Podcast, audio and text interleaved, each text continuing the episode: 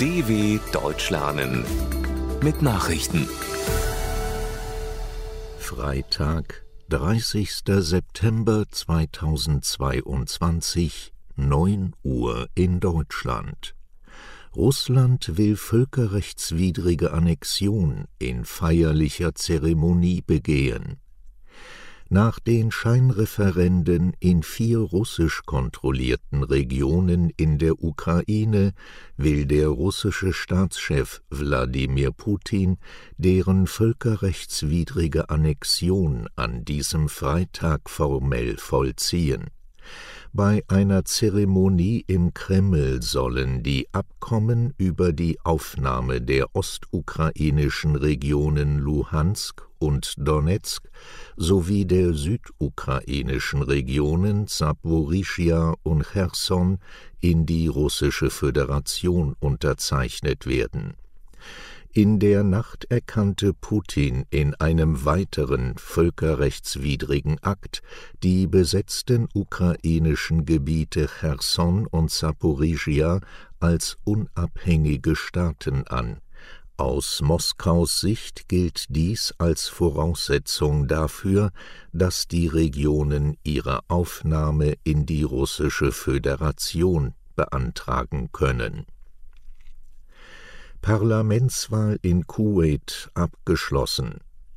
Die vorgezogene Parlamentswahl im Golfstaat Kuwait ist abgeschlossen.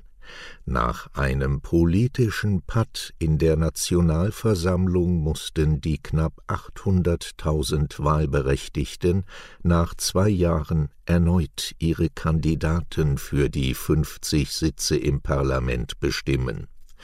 Ergebnisse werden im Laufe des Freitags erwartet. Die faktische Macht in Kuwait liegt beim Emir Nawaf al-Ahmed al-Jaber al-Sabah, dessen Regierung und der Herrscherfamilie.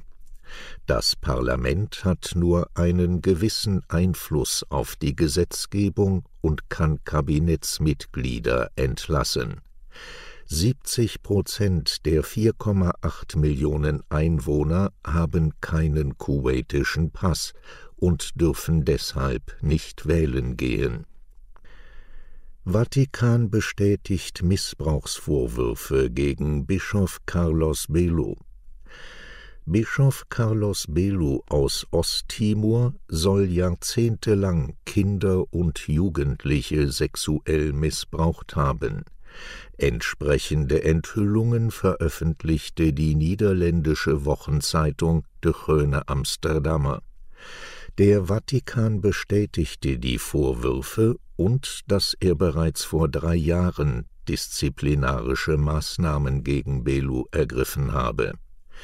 Der heute 74-Jährige erhielt 1996 gemeinsam mit dem heutigen Staatspräsidenten von Osttimor, José Ramos Horta, den Friedensnobelpreis für den Kampf für die Unabhängigkeit des Landes von der indonesischen Besatzungsmacht. 2002 war er überraschend als Bischof von Osttimor zurückgetreten Wirbelsturm Ian wird wieder zum Hurrikan. Der Wirbelsturm Ian, der als Hurrikan der Stufe 4 von 5 im US-Bundesstaat Florida und zuvor auf Kuba verheerende Schäden verursacht hat, gewinnt wieder an Stärke nach Angaben des Hurrikanzentrums NHC wird Ian als Hurrikan der Stufe 1 in South Carolina auf Land treffen. Auch dort werden Überschwemmungen und große Schäden erwartet. Auf Kuba sind noch immer weite Teile des Landes ohne Strom. In Florida sind bislang acht Todesfälle im Zusammenhang mit Ian bestätigt, die Behörden rechnen aber mit einer deutlich höheren Opferzahl. Erste britische Münzen mit Konterfei von König Charles III. vorgestellt Die britische Münzprägeanstalt Royal Mint hat erstmals Münzen mit dem Porträt des neuen Königs Charles III. vorgestellt. Das Profil des 73-Jährigen soll zunächst auf einer neuen 5-Pfund-Sondermünze und einer 50-Pence-Münze zum Andenken an die kürzlich im Alter von 96 Jahren gestorbene Queen Elizabeth II. zu sehen sein. Die Gedenkmünzen sollen bereits von Oktober an erhältlich sein.